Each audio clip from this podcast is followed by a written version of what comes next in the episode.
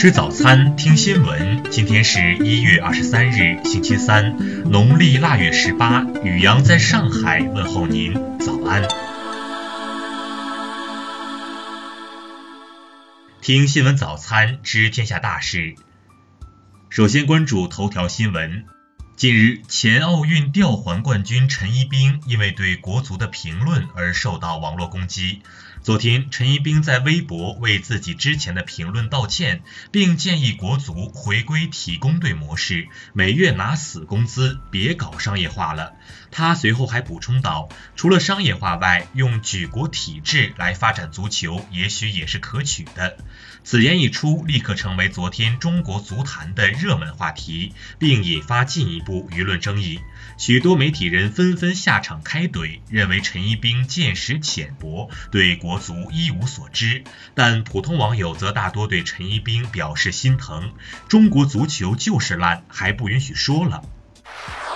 再来关注国内新闻。就美国向加拿大正式提出引渡孟晚舟一事，外交部发言人华春莹昨天表示，孟晚舟案不是普通司法案件，加方任意滥用加美之间的双边引渡条约，对中国公民的安全和合法权益构成严重侵犯，敦促加方立即放人。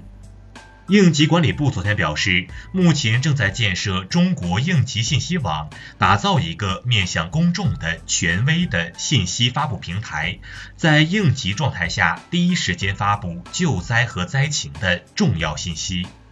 据新浪微博 CEO 王高飞昨天介绍，截止二零一八年底，经过认证的政务微博达到十七点六万个，影响力继续扩大，阅读量达三千八百多亿。较去年增长七百五十亿。据国家税务总局等机构消息，截至二零一八年底，影视行业纳税人自查申报税款一百一十七点四七亿元，已入库一百一十五点五三亿元。目前自查自纠阶段已经结束，规范工作转入敦促纠正阶段。昨天，北京市网信办针对天天快报客户端传播低俗庸俗信息、破坏网络生态等问题，约谈其相关负责人，责令立即全面深入整改，推荐频道当日起更新一周。中国气象局昨天发布的公报显示，二零一八年全国平均气温较常年偏高零点五摄氏度，春夏气温创历史新高，秋冬气温接近常年同期。昨天，商务部发布公告称，自二零一九年一月二十三日起，对原产日本、印度的进口磷二氯苯征收反倾销税，税率为百分之三十一点九到百分之七十点四，征收期限为五年。近日，有全球研究机构发布预测报告称，在二零一九年，华为将超越苹果，其智能手机生产量位列全球第二。再来关注国际新闻。当地时间二十一日，英国首相特蕾莎梅向议会递交脱欧备选方案。她同时重申不会延长脱欧时间和举行二次公投。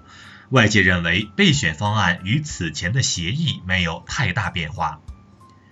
据外媒报道，特朗普提出了结束预算危机的计划。该计划主要建议国会为边境安全项目拨款五十七亿美元，作为交换条件，美境内数类移民地位的有效期将获得延长。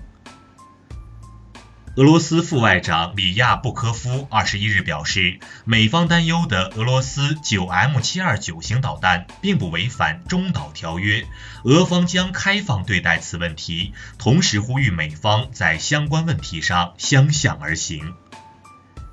联合国二十一日发布的报告预测，二零一九年和二零二零年世界经济均将以约百分之三的速度稳步增长。报告同时警告，长期的贸易紧张局势将会严重扰乱全球经济。二零一九年冬季达沃斯论坛及世界经济论坛年会昨天在瑞士达沃斯开幕。今年的达沃斯论坛主题为“全球化四点零，打造第四次工业革命时代的全球结构”。日前，意大利前总理力量党党首西尔维奥·贝鲁斯科尼向媒体宣布，将参加今年五月举行的欧洲议会选举。法国国家信息与自由委员会二十一日发布公告称，由于美国谷歌公司违反了数据隐私保护相关规定，法国将对其处以五千万欧元罚款。当地时间二十一日，美国运输安全管理局发表声明称，因政府部分关门无法取得工资，美国机场安检人员二十日的计划外缺席率达百分之十，创历史新高。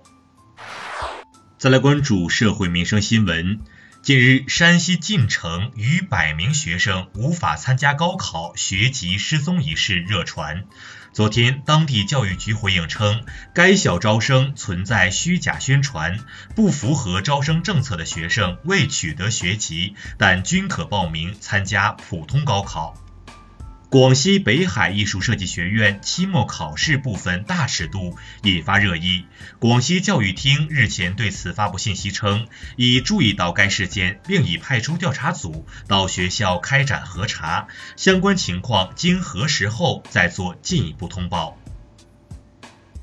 近日，西安一男子被终身禁驾，仍醉驾上路，在右前轮脱落的情况下连撞十五辆车，直至被民警拦截。最终，该男子因无证驾驶、醉酒逃逸，被处以行政拘留。近日，湖南益阳市一男子明知自己是网上逃犯，竟大摇大摆去看守所探监，随后被警方抓获。经查，该男子是潜逃十五年之久的在逃人员。近日，武汉高速交警对一辆宝马车检查时，发现女司机和车上三名乘客神色慌张。身份核查时，民警发现一名男乘客有吸毒前科，遂分别对四人毒检，结果显示四人均吸毒。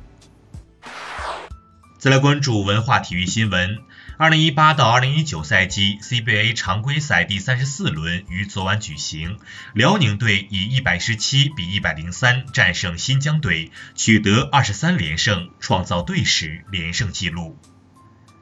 据多家西媒证实，C 罗昨天出席西班牙庭审，并接受了西班牙检方对其税务案的处罚，他已同意上交一千八百八十万欧元的罚款和接受二十三个月的缓刑。陕西省考古研究院昨天表示，考古人员在咸阳市渭城区境内发掘一批战国秦汉墓，其中秦墓七十五座，包括大量中小型墓葬和两座规模较大的墓葬。